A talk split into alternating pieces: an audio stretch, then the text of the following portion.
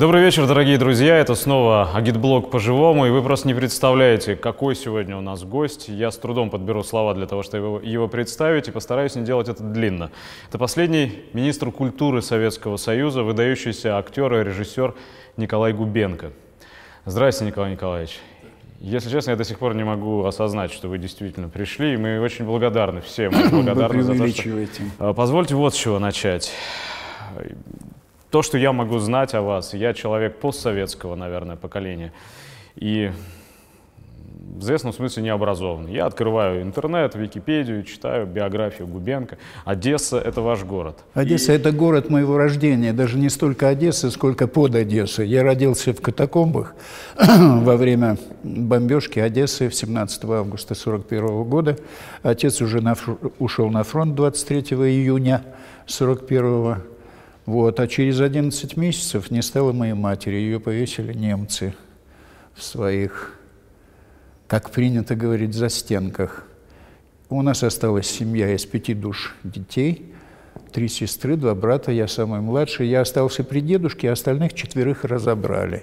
Разобрали по деревням, по Одессе, дали им свои фамилии, другие семьи, что свидетельствует о том, что люди не очерствели даже во время войны.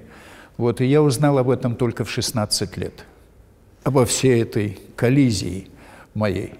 Я потому Одессу вспомнил, что вот даже сейчас здесь э, находится человек, который в съемках наших нынешних принимает участие, потому что после 2 мая, после известных событий в Одессе, он, как и многие другие, не желавшие столкнуться с той реальностью, которая поглотила Одессу, оказаться в СИЗО или чем это еще могло бы закончиться. Должен был переехать в Россию, в, в Москву. Мне интересно, что для вас Одесса сегодня? Что для вас Украина сегодня? Для вас, для Одесса сегодня – это и Украина, это несчастье не только украинцев, я украинец по паспорту, это несчастье всего советского народа. Это до такой степени бесчинственно разрушительно для души, извините за эти слова, что иных слов просто трудно найти. Трудно найти. Я помню Одессу, ну, в связи с тем, как у меня складывалось детство – оно не могло быть таким радужным, счастливым и прочее. Одиночество, оно и есть одиночество. Я воспитывался, воспитывался у дедушки, потом он меня поставил на табурет в военкомате где-то в 6 лет. Я тогда уже прочитал «Скажи-ка, дядя, ведь недаром Москва, спаленная пожаром». И меня отдали в спецшколу-интернат с преподаванием ряда предметов в старших классах на английском языке для детей погибших. Э, это фантастический какой-то мир доброжелательства со стороны государства по отношению к своему будущему, к детству, в котором я пребывал в то время. И забыть его невозможно, это раз. А во-вторых, э, ну, я не назову это счастьем, но для меня вот это интернатское детство – это самые счастливые годы моей жизни. Не потому, что они связаны с мужской дружбой, с товариществом, мы до сих пор поддерживаем связи. Э, здесь, в Москве, у нас есть группа бывших интернатцев, причем дошедших до самых вершин такой лингвистической, что ли, э, вертикали. Среди них есть чрезвычайные полномочные послы – есть резиденты. Если вы помните, в 1948 году э, организовалась Организация Объединенных Наций, и Иосиф Виссарионович Сталин решил готовить будущие кадры. Вот эти кадры воспитывались из людей, не имеющих семейных связей, осиротевших, по всей видимости, для разведки, для радиоперехвата, для работы дипломатами, для работы в журналистике за рубежом, в том же ООН. Вот и действительно так и случилось. Вот среди них есть такие люди, среди нашей московской, нашего московского товарищества.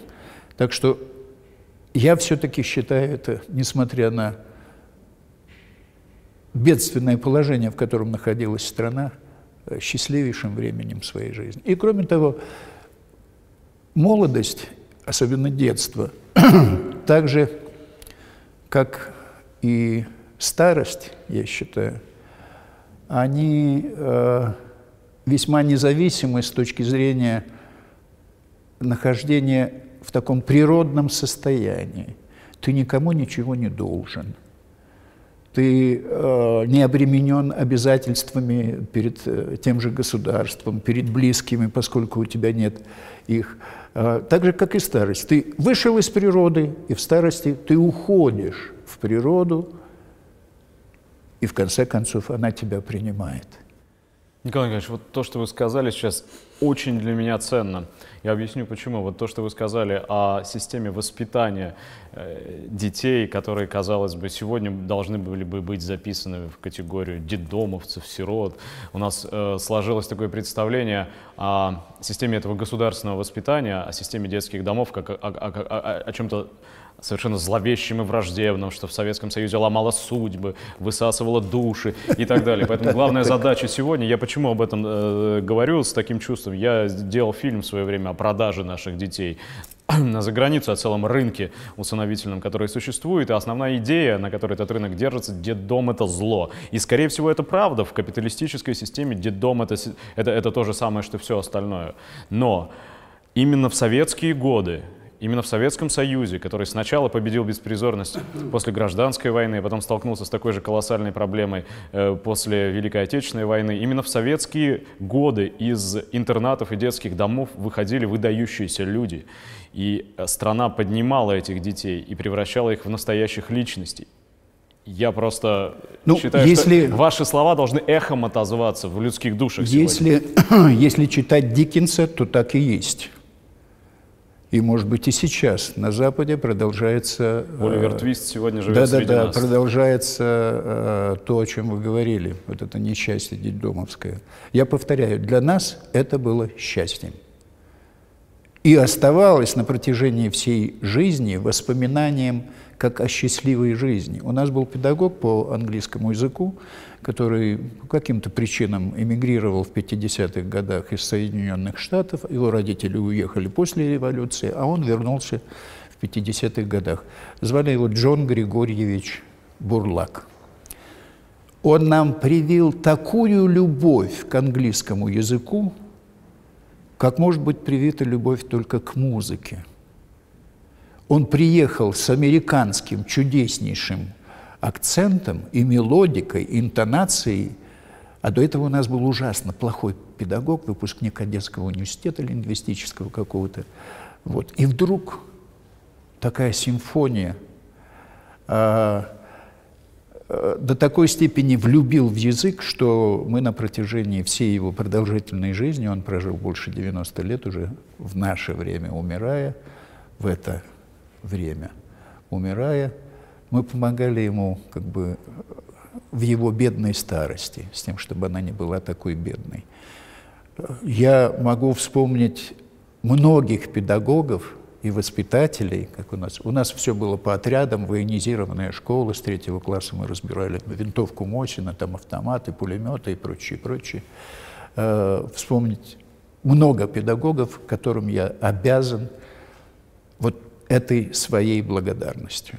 И это в то же время педагогическая школа Макаренко, основанная на коллективизме. Да, на коллективизме, на, труде, на, на труде. У нас было, э, был свой сад, у нас была своя свиноферма, у нас были свои коровы, мы сами топили интернат, мы сами кололи уголь, мы сами ухаживали за всем этим, и были дежурства различного рода такого. Ну, э, все было на военизированной, такой полувоенизированной Э, основе. Старшеклассники были начальниками отряда, командирами отряда, мы были подчиненными, потом мы вырастали туда. Причем э, уход из интерната, несмотря на счастье как бы освобождения и выхода на свободу, это был мужской интернат, что свидетельствует о некой несвободе в общении с женским родом. Был выпускной вечер, государство давало денежки, нам впервые э, э, разрешалось за столом выпивать вино, и весь интернат ждал этого праздника э, прощания со слезами с интернатом, потому что у нас, вот в мой выпуск уже случилось так, что в это сиротство влились дети где-то в году э, 55-м, влились дети высшей нашей партийной элиты, обкомовцы, э, руководство этой самой э, Одессой, э, руководство... То есть опыт оказался настолько удачным, что даже привлекательным. Да-да-да. И случилось классовое столкновение. То есть классовая борьба была Классовая в борьба, настоящая классовая борьба, потому что, конечно, э, деликатесов каких-то э, в нашем меню не было, но им привозили большие посылки с фруктами, с э, различного рода лакомствами, и там не было речи, чтобы этот человек не делился со всем залом. Он обязан был это сделать, потому что мы приняли его в свою компанию. Если тебя отпускали в увольнение, скажем, в субботу-воскресенье, тебе давали увольнительную, тебе класс давал задание набрать там, я не знаю, поллитровую э, банку бычков. Курили мы все с 10, с 12 лет. И если ты, не дай бог, не набирал, тебе очень трудно приходилось. Ну, в общем, такие свои подробности нашего быта э, который нисколько не усугублял наши несвободы, а напротив дисциплинировал и оставался на всю оставшуюся жизнь, скажем, просыпаться в 7 утра. Это нормально, зарядка – это нормально и так далее и тому подобное. И вот Одесса, и вот я смотрю, перед глазами у меня проходит кадр. И вот Одесса 2 мая, ненавистная Одесса, агрессивная Одесса, радикальная фашистская Одесса. Вот это несчастье. Это, конечно же, сделали националисты, это сделали фашисты, откровенные фашисты. И я надеюсь не на Божий суд, а на человеческий суд, который их постигнет еще при их жизни, которая должна быть прервана. Вот сейчас возникла идея в Думе восстановления смертной казни в нашем законодательстве – Думаю, что придет, наконец, время, когда эти люди э, будут преданы суду и получат свою меру. Смертную казнь, я надеюсь. Это несчастье, это скотство. Но это скотство наступает. И наши, наше возмущение, наше негодование мало его останавливает. И в Одессе уже базируется американский флот. И да. просматривая вот ваш фильм «Подранки», да, где береговая линия, где мальчишки бегут, я не могу отделаться от ощущения, что здесь, сейчас, может быть, марширует морская пехота Соединенных Штатов по этой же береговой линии вашего города.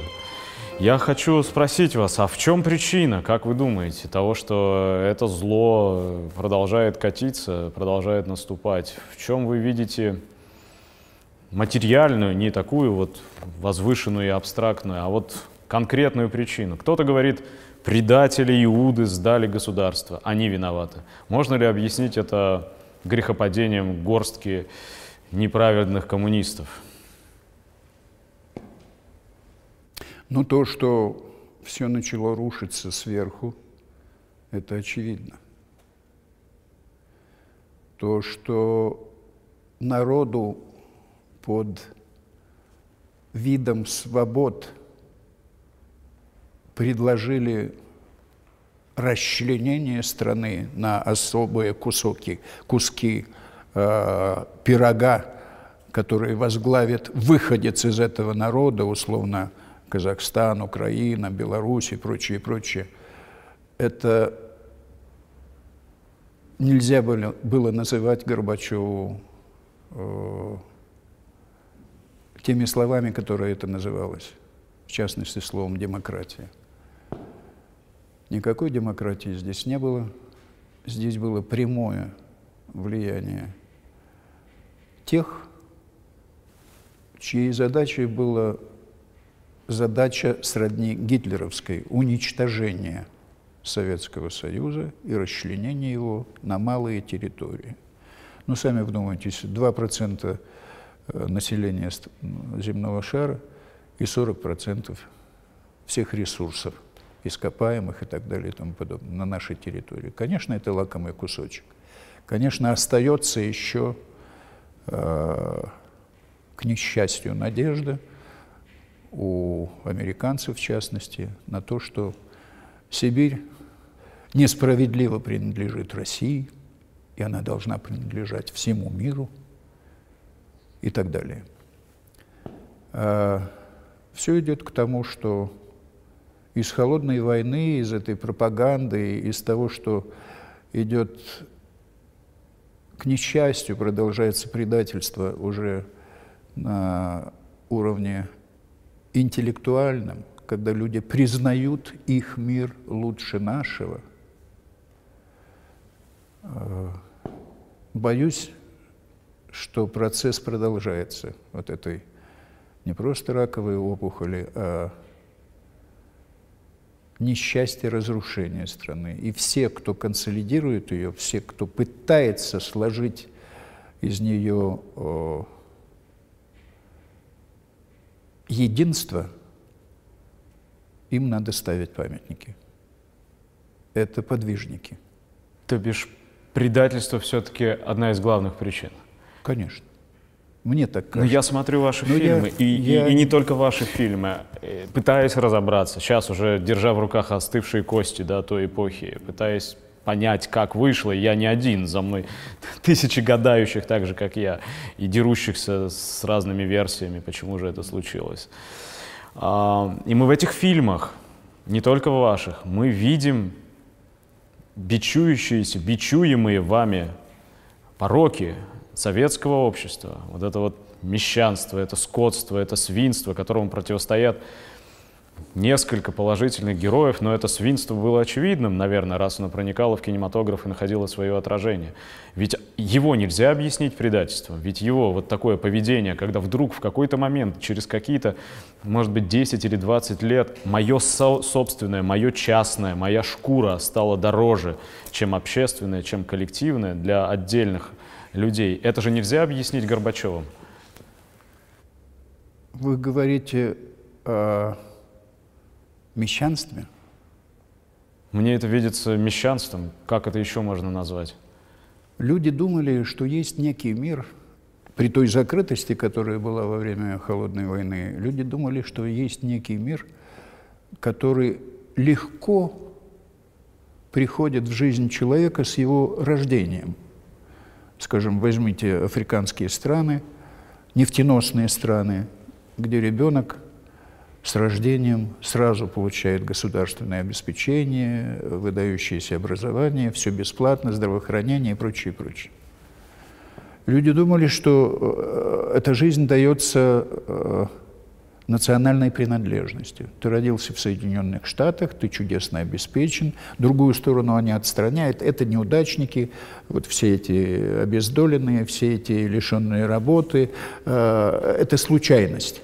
А вот то, что у них, условно говоря, 100 долларов на человека э, в день, вот это они говорят, вот это американцы, они смогли.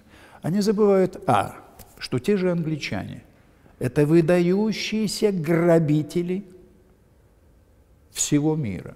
Те же американцы – это выдающиеся грабители. Только при пяти последних президентах – а, они были инициаторами 11 войн. Тот же Обама, тех же два Буша, тот же Клинтон. Понимаете? И если ты хочешь жить так же, как они, ты должен придумать, кого ты будешь грабить. Да, вот, вот, вот, вот, вот. Вот об этом речь, понимаете? То есть вы хотите сказать, Россия что... не была никогда инициатором войн. Она всегда или оборонялась, защищалась и жертвовала, как правило в Первой мировой войне все страны-участницы потеряли более, больше, чем, э, потеряли меньше, чем Россия. Россия потеряла 2 миллиона погибшими. Во второй – 27 миллионов.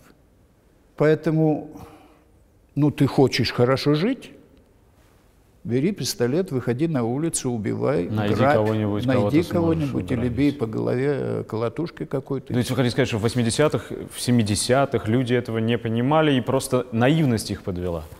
Люди слушали «Голос Америки», слушали BBC, слушали э, радио «Немецкую волну» и э, считали, что там жизнь просто сплошная радость, начиная с рождения, начиная с благополучия, кончая образованием, э, медициной и прочее. Но я вас спрашиваю, почему наши популярные так называемые артисты из шоу-бизнеса, уехавшие в 90-е годы в Майами, купившие себе там э, виллы или апартаменты, почему они там не работают? Они работают здесь, угро, условно говоря, башляя и зарабатывая десятки тысяч э, долларов за один концерт, а проживают их там. Та же Успенская и так далее и тому подобное. Для них это Колумбия, Северная Да, Мексика, да, я да, не знаю, да, какая-то да, да, да, нордическая Мексика. Но ведь эти Успенские взялись тоже не ниоткуда. Как они взялись ниоткуда? Если человек, если люди заполняют тысячами эти залы и готовы слушать эту похабщину откровенную и платить за это тысячи, значит, они востребованы здесь. Вот они, пожалуйста, получают. И Вилли Токарев, и прочие, прочие, все с ними. Вот я и пытаюсь разобраться, откуда взялась эта востребованность. Не она ли погубила страну в свое время? Не квартирный ли вопрос? Не шведская ли стенка? Вот эти вот ге- герои из жизни отдыхающих, которых я вчера э, пересматривал, а, ведь, ведь я вижу их сегодня вокруг себя, ведь они победили. Повар, притворяющийся дипломатическим сотрудником где-то там в Дании, да, э, думающий только о том, кого ущипнуть за мягкое место. Само мягкое место, которое со всех сторон мягкое, да, и притворяется женщиной.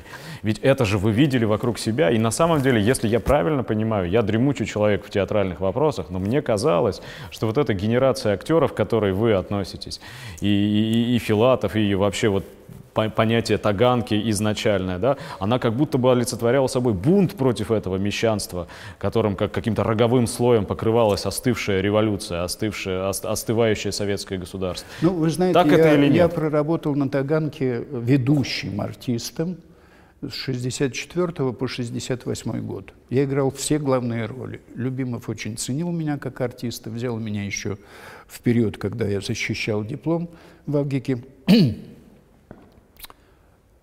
И я никогда внутренне не соотносил э, репертуар театра и режиссуру любимого с понятием «бунт». Я соотносил это с понятием «свобода».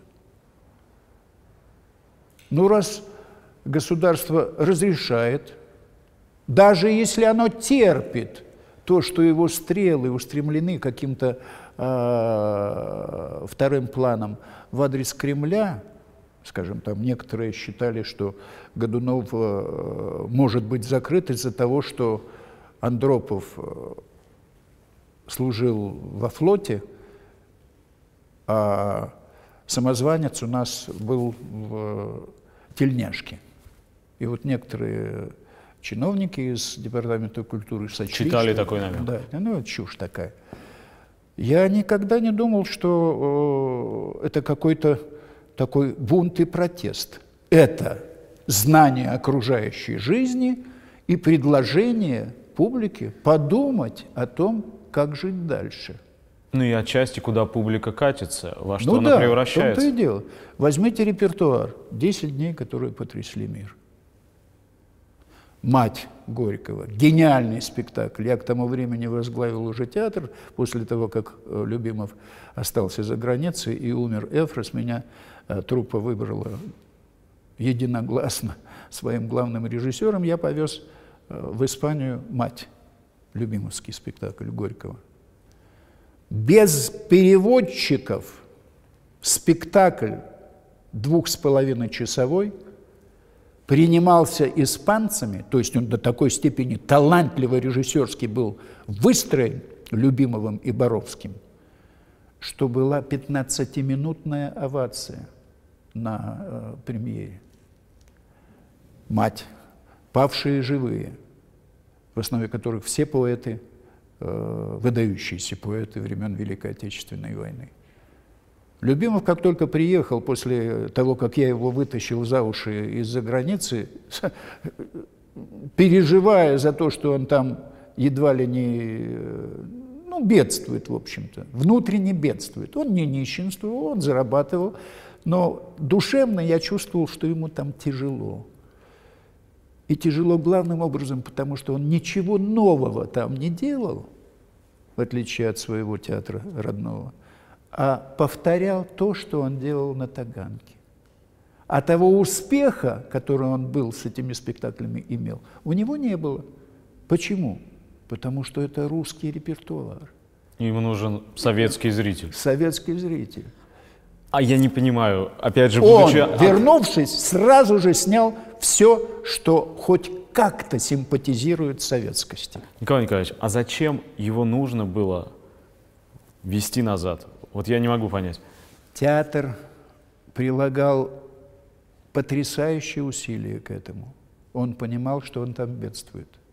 Я делал это из сострадания к своему мастеру. Я играл у него все главные роли. Я был для него как сын, а он был для меня как отец.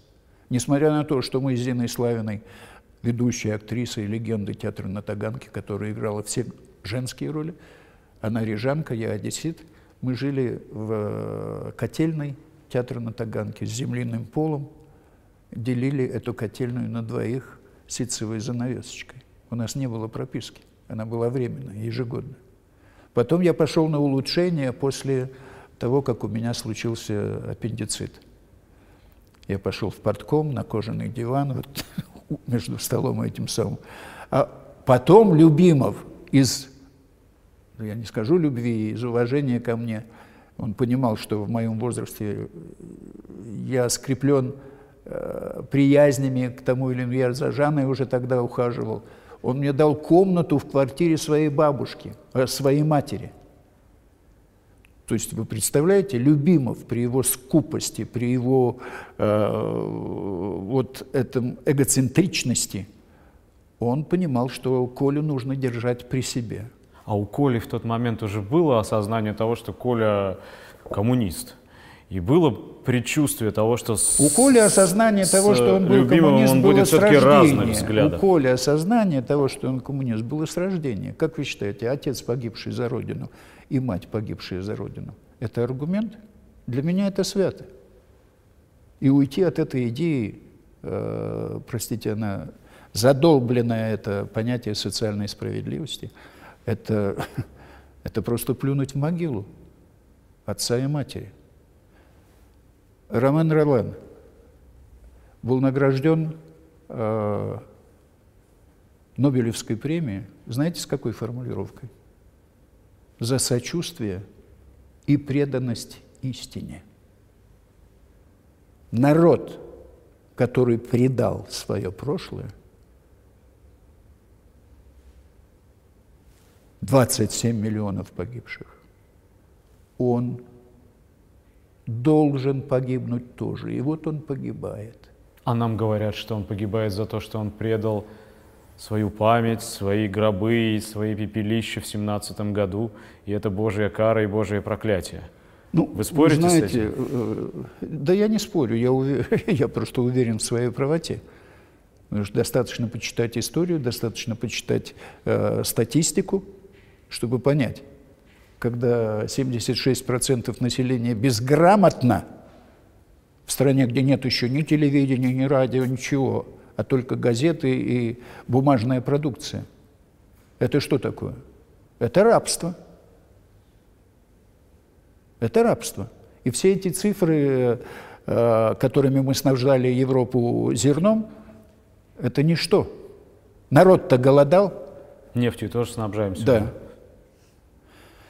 Вот, поэтому весь мой репертуар в настоящем – это доказательство советской правоты. Того, что вот эта общность, это ненавистное для пятой колонны понятие коллективизма, единство, оно обязательно для тех двухсот с лишним национальностей, которые без войн прожили 73 года и дружно. Еврей ты, украинец, русский, казах и прочее, прочее. Вчера милая девочка в передаче этого Макса Галкина.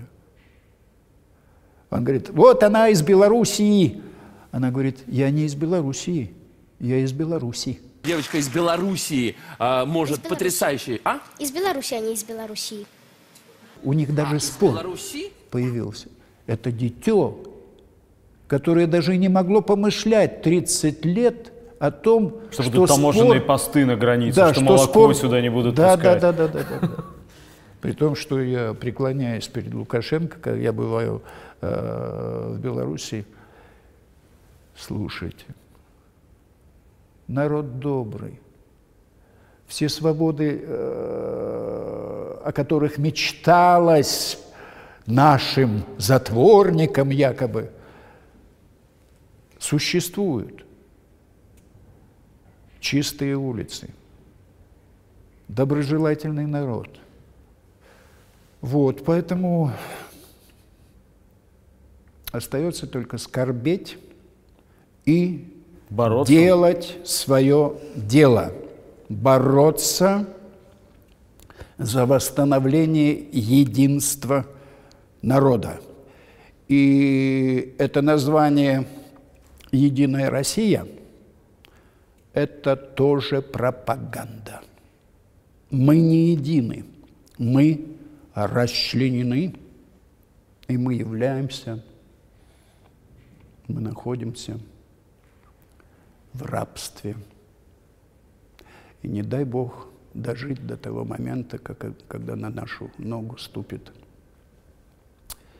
иностранная нога. Николай Николаевич, я вспоминаю «Живых и мертвых» Симонова. Там я объясню, почему. Там такой момент есть в первой части, когда Сенцов ведет бой в окружении, и фашистские танки раскатывают уже всю позицию, там на подъезде, на, на подступах к Москве, Волоколамское направление. Вот, и, и- и уже ничто, казалось бы, не может остановить этого вала, который вот приближается, который надвигается. И вдруг в какой-то момент э, все закатаны, все окопы перерыты и, и- и- гусеницами перемешаны кости с землей. Да. И тут в какой-то момент, откуда ни возьмись, и вот это по- запомнилась мне просто сцена, откуда ни возьмись, начинает строчить уцелевший пулеметчик. И Он погибнет, безусловно, но самим фактом того, что он вдруг внезапно в тылу немцев открывает по ним огонь, он придает тем, кто продолжает борьбу, какой-то невиданный импульс э, энтузиазма, какое-то невиданное чувство в них внушает. И я потому об этом вспомнил, что у меня что-то похожее в душе, в голове шевельнулось, когда я на ваших спектаклях побывал, всего на двух в последнее время. Я дурной театрал, я абсолютно убежден, что у нас сплошной Google-центр сегодня, что куда не пойдешь, везде тебе покажут голую задницу. 22 э, апреля нашему театру 25 лет. Я вас приглашаю, пользуясь случаем. Э, Там будет небольшой капустник, и вслед за этим спектакль третий, который вы не видели. Спектакль называется ВВС. Высоцкий Владимир Семенович. Спасибо большое. Я надеюсь, Приходите. что это приглашение обращено не, не ко мне персонально, а вообще к тем, кто нас сейчас увидит. Но, но э, я хотел бы... Я потому сравниваю вас, вашу работу театральную сейчас, не, не вот все заслуги, которые за вами, А, а вот именно то, что вы делаете сейчас с, с этой стрельбой одинокого пулеметчика, что у меня возникло именно такое ощущение. Ставить спектакль под названием «Нечистая сила», хлестать обеими руками сегодняшнюю вот эту самодержавную морду, которая рассуждает о единой России, построенной, поставленной, базирующейся на таком же неравенстве, на, таком же, э, на такой же эксплуатации, на таком же унижении человека человеком.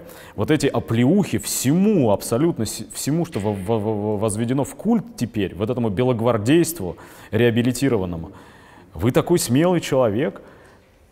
Вы знаете, я э, далек от таких э, определений, смелый, решительный.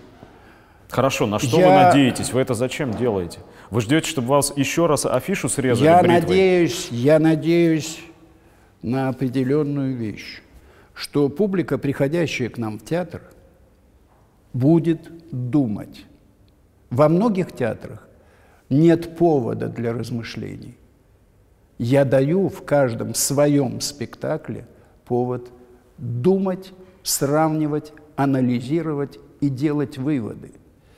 И должен вам сказать, за 25 лет с нулевой тропинки мы протарили широкую дорогу, в результате которой в нашем театре аншлаги. Люди понимают, что здесь они услышат то, что хотели слышать, не голую задницу, не голые груди, не запах пота, не э, какого-то, не буду говорить чего, но вы знаете, чем радуют сейчас отдельные театры. А они услышат то, что они пережили при жизни, и что они никак не могут понять, и они внутри себя будут, будут искать ответы на эти вопросы и стремление выйти из этого шока, повергнувшего их в 91 году, когда вся страна проголосовала за сохранение единства, а страна потеряла ее. То есть руководство КПСС сделало так, что началась реализация гитлеровского расчленения наций. Все, больше ничего.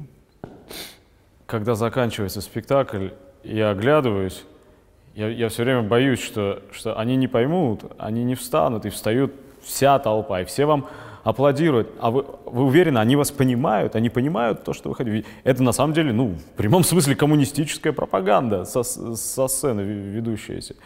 Э, не знаю, это как комплимент можно воспринимать или я наоборот, знаю, как упрек, но, но... Я не знаю, можно ли это считать пропагандой вообще. Это стремление побудить публику к размышлению о своей собственной судьбе, о своем внутреннем способности э, э, к рабству, добровольном рабстве. Ведь мы сейчас находимся в добровольном рабстве. В целом страна. Вот э, мы в Московской городской думе пытаемся уже несколько лет реализовать законопроект о детях войны. Их осталось несколько миллионов, в Москве их вообще сотни тысяч. Дети войны, ну вот такие, как я, скажем, лишенные отцов, матерей, могут ли они получить от государства, дожив до своих 75, там, 80 лет, а, какую-то компенсацию за утраченное детство? В нормальном государстве сочлось бы, да, давайте найдем какие-то льготы для этих людей. Нет, Единая Россия не принимает. Самое страшное, что в Единой России находится большинство Единой России, это недавние коммунисты, недавние КПССовцы. Вот что ужасно, понимаете? Ужасно, когда человек сжигает свой партбилет. Это в такой степени стыдно за него становится кем бы он ни был, ну, даже гениальным режиссером. Нельзя так поступать. Тебя же уважают за то, что ты делаешь. И делай свое дело. Не занимайся этим. Хотя, Ведь, может, предательство идеи — это самое страшное из предательств. Если эта идея по-настоящему тобой выстрадана. У если ты ее в- понимал по-настоящему. у нас в интеллигенции существует такое мнение, что деятели культуры не, не должны заниматься политикой. Ну, простите, вся наша деятельность, начиная с шоу-бизнеса, кончая кинематографом, Есть это политика. политика. Пусть вспомнят статью Толстого «Не могу молчать». И пусть вспомнят Романа Ролана, который сказал, это неверная политика, э, это неверное определение, я не буду заниматься политикой. До тех пор, пока в моей стране, во Франции, есть хоть один голодный человек, я буду заниматься политикой. До тех пор, пока я не накормлю его своей деятельностью.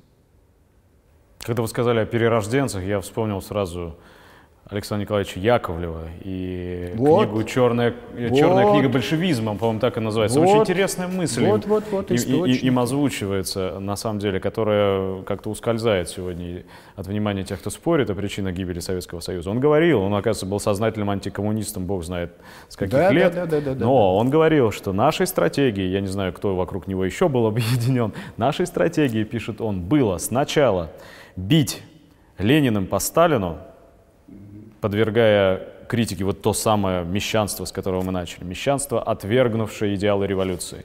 Комиссары в пыльных шлемах, которые должны быть призваны на борьбу с, вот с, эти- с этой, с этим бюрократическим злом, разлившимся повсюду в поздние годы Советского Союза. А потом, говорит Яковлев, мы будем и Ленина, и Сталина запихивать в один и тот же мусорный ящик. Собственно говоря, это и произошло сегодня. Да, да, да.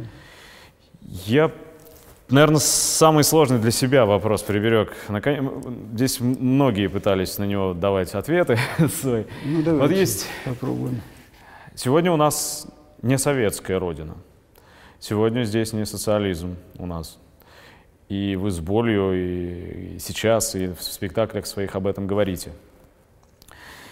Это означает, что нам угрожает не только внешний враг, и не только внешняя агрессия, не только чей-то сапог может ступить на родную землю. Ее уже давно топчут самые домашние, что ни на есть, пасконные Тапочки.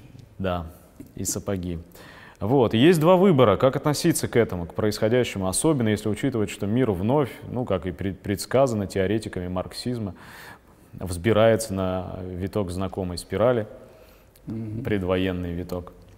Есть два подхода. Один это подход Гумилева, который говорит, что бы ни случилось, это моя родина, и я иду на фронт, даже если я понимаю, что фронт неправедный, война империалистическая, правды на ней нет. Есть позиция Маяковского, который говорит, что вам ли любящим баб да Да-да-да. блюдо? Я лучше Я лучше, пора- буду, я лучше да-да. поработаю в, в баре, да? И этот тяжелейший выбор. Сегодня обстоятельства стали еще более драматическим, чем в начале 20 века. На весах еще больше жизней человеческих висит. Как быть? Э, Бороться с внешним оккупантом, поворотить, оборотить оружие против внутреннего. В одном из спектаклей ваших последних, которые я видел, на сцену выкатываются ребята на роликовых коньках, видимо, чтобы понятнее было зрителю, с флагом ДНР. Да-да-да. И понятно, что эта линия фронта и через ваше сердце тоже, видимо, прошла. Но мы знаем, и здесь тоже были люди, которые ехали добровольцами, и они понимают, что капиталистическое отечество ничего защищать там нигде не собирается. И никакую справедливость восстанавливать оно не собирается. И как быть тогда? Гумилев или Маяковский?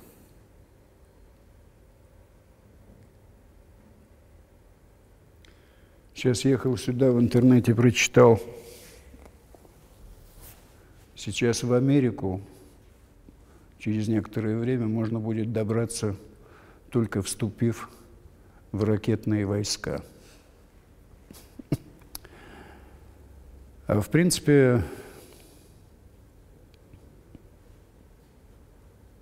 престиж армии, уважение к ней, которое сейчас воспитывается прежде всего на подвигах предвоенного времени, скажем так, царского времени. Это нехорошо. Как говорил Черчилль,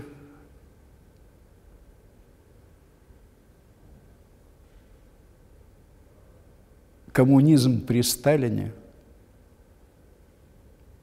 вызвал такую степень уважения к себе. Коммунизм при Сталине воспитал таких генералов, которые смогли повергнуть фашизм, совершить победу, которая ни одному из государств того времени вообще даже не снилась. Почему? Единство – справедливость.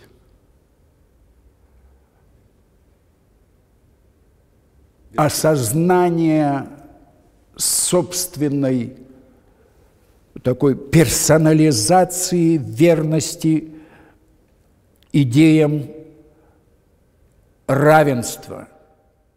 Хотя я вспоминаю Достоевского, который э, в ответ на известную формулу свободы, равенства, братства – Помните, э, что он говорил, нет?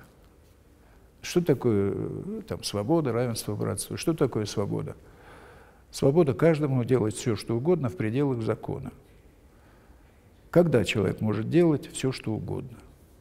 Когда он адаптировал есть... закон под Нет, себя. Когда у него есть миллион. Дает ли свобода каждому по миллиону? Нет. Что такое человек без миллиона? Человек без миллиона – это не тот, который делает все, что угодно, а с которым делают все, что угодно. А что же там еще? Равенство? Простите, но равенство у нас сейчас такое, что об этом равенстве можно говорить исключительно только как об оскорблении каждого из нас. И что же остается братство? Ну, братство, ну, откуда же его, оно возьмется, если его вообще в природе нет? Вот эта формула э, Достоевского – сейчас возымела свою данность. Узаконенное, узаконенное неравенство. Да, узаконенное неравенство.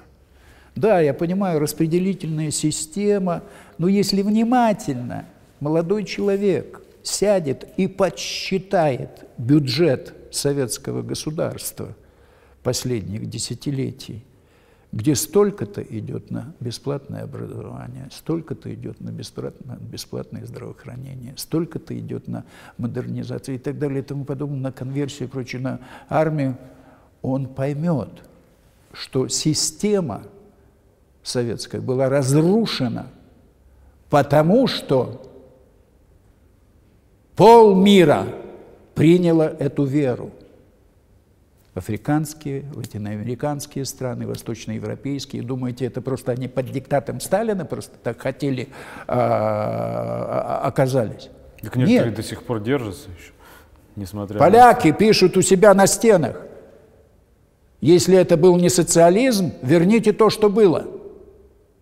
Поляки, уже закусившие у дела и высылающие наших дипломатов – кстати, про дипломатов тоже прочитал в интернете. Письмо в МИД. Не высылайте, пожалуйста, молдавских дипломатов, они у меня еще не закончили ремонт квартиры. Стыдно даже слышать такое, когда мы такое неуважение друг к другу испытывали – когда мы били друг друга в телешоу за как то, исп... что ты хохол, да, а ты кацап. Как испытываем сейчас. Ну как это? Как это возможно? Как возможно расчленить во мне э, русскость моей матери и украинскость моего отца? Мы вообще никогда об этом не думали. Понятие «советский» – это была сумма привилегий, данная 300 миллионам в мире – которая являлась примером, а для некоторых народов – религией. Советскость. Тире русскость, кстати. Не придется ли тем молодым нашим зрителям, которые внимательно сейчас слушают вас, сказать, этот дедушка нет, э, нет, нет, идиот. Нет, нет, нет, вовсе нет. Я не думаю, что те, кто мог бы так сказать, смотрят нас. Не придется ли им в какой-то момент оказаться перед выбором и жертвовать чем-то ради того, чтобы восстановить, вернуть эту советскость? А чем они могут пожертвовать? Не придется ли начинать все сначала? Вот что я имел в виду, когда спрашивал вас, не Гумилев или, или Маяковский. Потому что, понимаете, вот все те штаммы, все эти вирусы буржуазные, капиталистические, которые были привнесены сюда после 91 года, надо понимать, что они же в конечном счете, когда им позволят вырасти и окрепнуть, они глубоко-глубоко проникли в каждую клеточку. Да? Конечно. Они в конечном счете оборачиваются никаким не 45-м годом, как бы мы ни ценили свою, свою причастность к поколению победителей. Они могут обернуться 33-м годом здесь.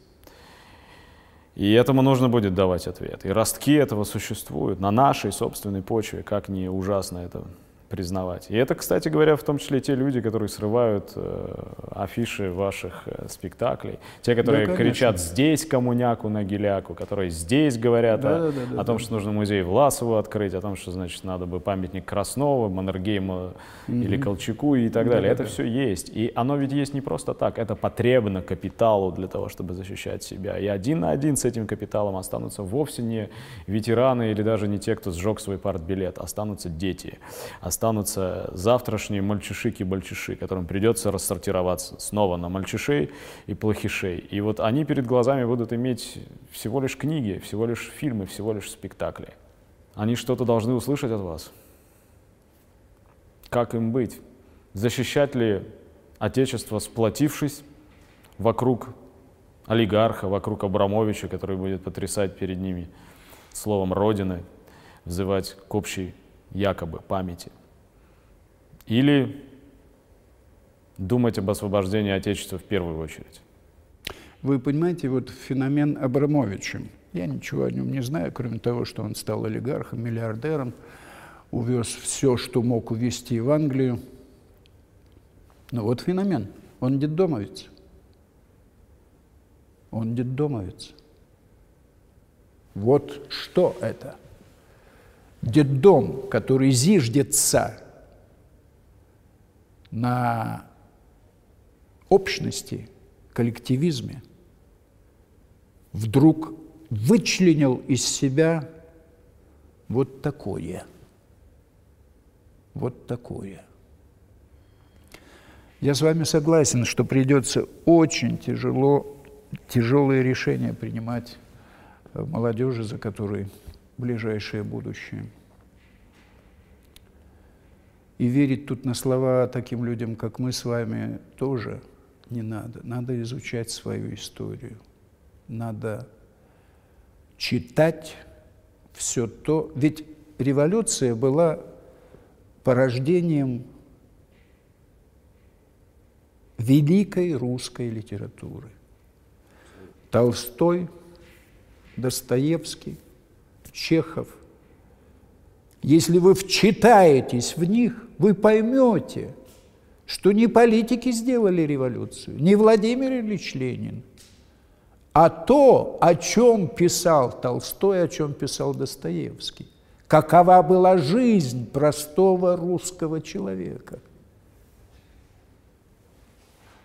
То же самое надо наблюдать за жизнью сейчас. Посмотрите на своего соседа с нижнего, с верхнего этажа. Посмотрите, как он живет. Ведь мы э, в студенческие времена, э, я понимаю, может быть, это плохой пример, но тем, тем не менее, э, стипендия 22 рубля. Первый курс, сейчас 2500 в отдельных вузах, э, 28 последний курс. Конечно, на эти деньги э, не прокормишься условно. Но на столе бесплатный хлеб, горчица, капуста, э, еще что-то. Тамара Федоровна, мой педагог Народный СССР, неоднократный лауреат сталинских премий, э, она устраивала такие уроки этикета. Говорят, вам надо будет в Канне или в Голливуде сидеть за столом с выдающимися представителями культуры.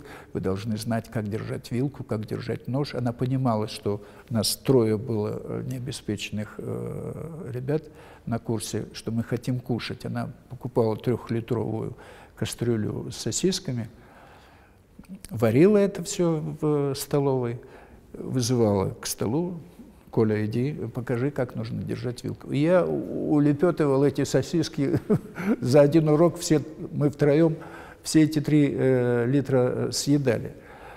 А, ты жил в 60-е, в 70-е на площадке с какими-то соседями. Ты пришел после театра в пол одиннадцатого, уже все магазины закрыты, у тебя нет в холодильнике ни масла, ни кефира, ничего. Ты стучал в дверь соседа и говорил, Петь, у тебя там нет кефирчика или колбаски, я тебе завтра верну. Нормально, люди открывали двери, давали тебе все, что тебе хотелось покушать и прочее. Ведь вот на уровне такого сейчас, во-первых, тебе не откроют дверь, во-вторых, тебе ничего не предложат. На, на уровне даже минимального бытового доброжелательства подать старухе руку чтобы она не поскользнулась на этих э, ледяных колдобинах. Старость вообще вычеркнута из жизни молодого поколения. Я когда смотрел на молодых актеров театра, меня все время сверлил... Перебью вас. Да. Ко мне приходят каждый год ребята из Щепки, из Щуки, из Гитиса, и, э, чертов ступи, из ВГИКа – и я им говорю, тех, кого я отбираю там, из 40-50 человек за, за год, я отбираю 3-4 человека, говорю на собеседовании. Первое. Ты должен учесть, в нашем театре с деньгами плохо. Мы не можем тебе платить достойную зарплату. Я сюда иду не за деньги. Ответ. Я иду сюда не за деньгами. Зачем? Вот Зачем? Зачем идут? Он, он не говорит, что он идет там за содержанием или что. Но я понимаю, что ему этот театр по душе.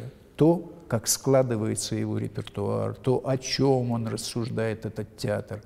Я не говорю... То есть вы, вы чувствуете обратную связь какую-то? Да, да, Мне да, это да, было да. очень важно услышать. Да, да, да. Я смотрю, они молодые, они иногда очень молодые. И мне, мне все время хотелось заглянуть в душу. Они, они понимают, они согласны. Или это просто Губенко, он такой Губенко, и поэтому быть рядом с Губенко. Нет, нет, ну это... при чем здесь Губенко? Нет? При чем здесь Губенко? Я перед каждым спектаклем э, или во время работы над у меня, скажем, на нечистой силе несколько артистов отказались работать. А, вот так было. Да, да, да.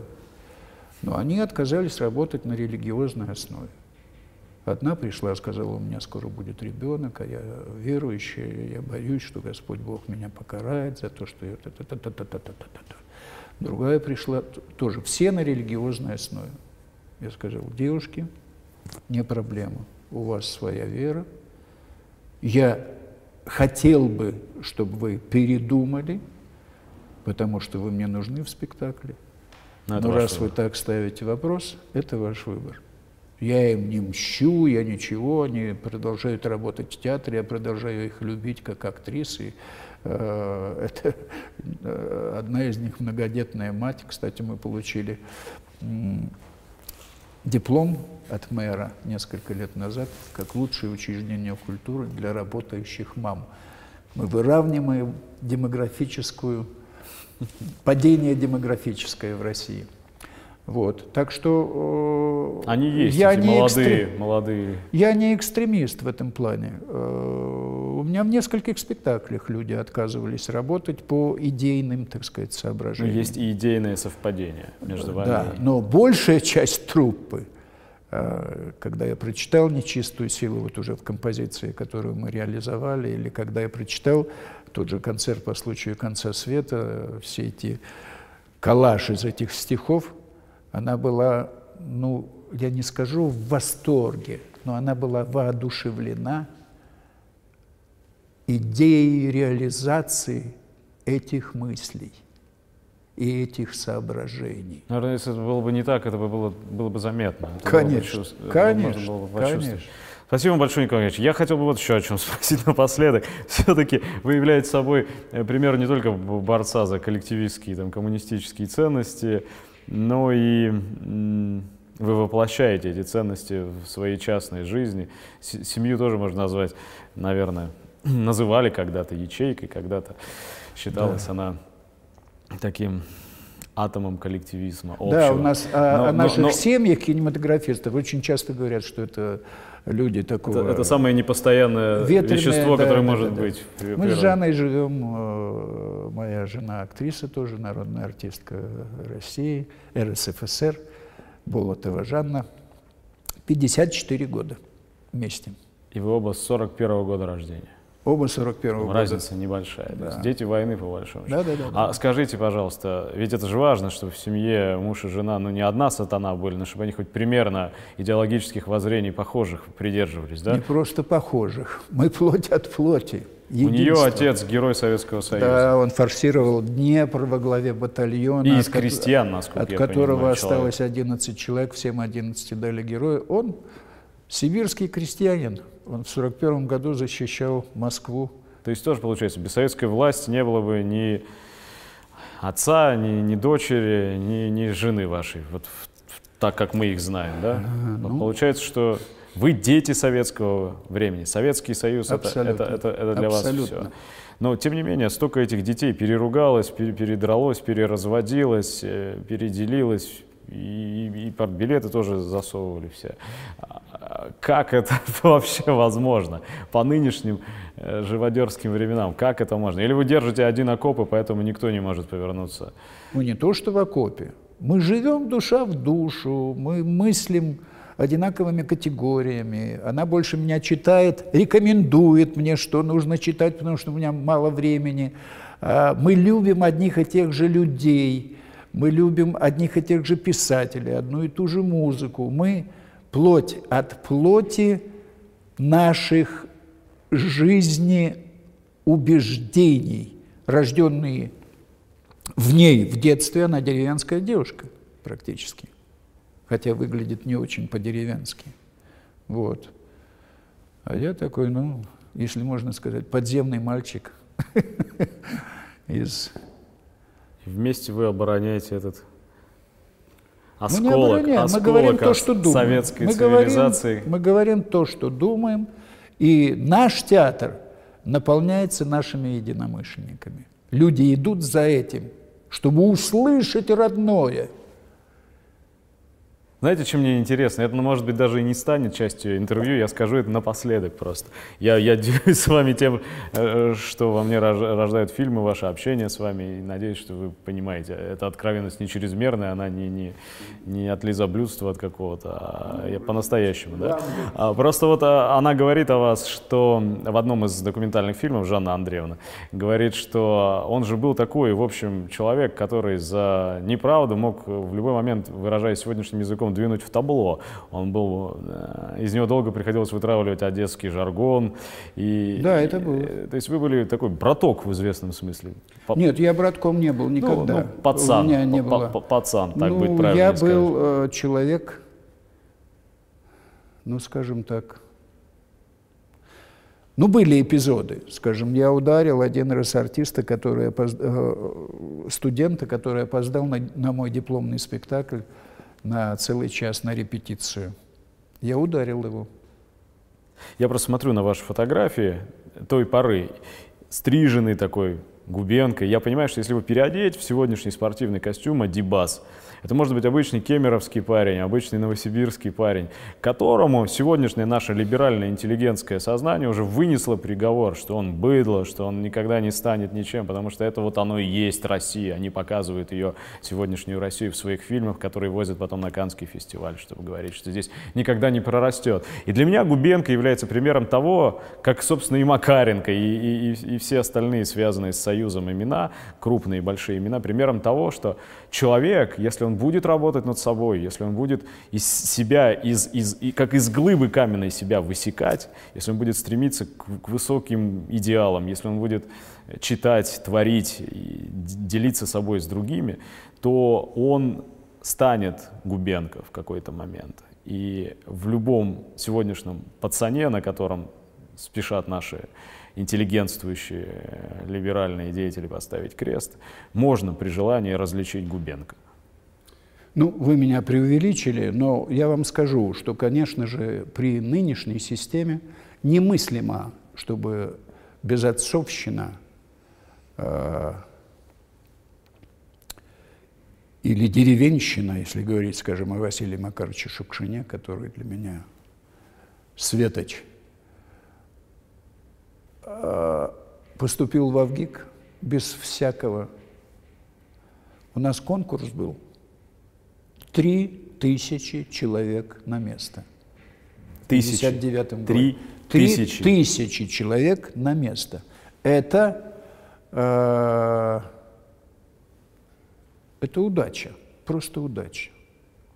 Ну как их с трех тысяч вычленить самое талантливое? Конечно, принимается какая-то глина, из, из которой потом можно лепить нечто. Но и то же самое у Василия Макарыча. Из глубинки приехал деревенский парень и поступил без всякого, так сказать, э, то, что называется, блата. Э, Сейчас это немыслимо. Я пришел в Авгик, там большая часть э, студентов – это коммерческие люди. Сегодня. Сегодня, да. В 90-е годы на Мосфильме стали снимать люди с мешками денег, не имеющие отношения к профессии. Ни образования, ничего.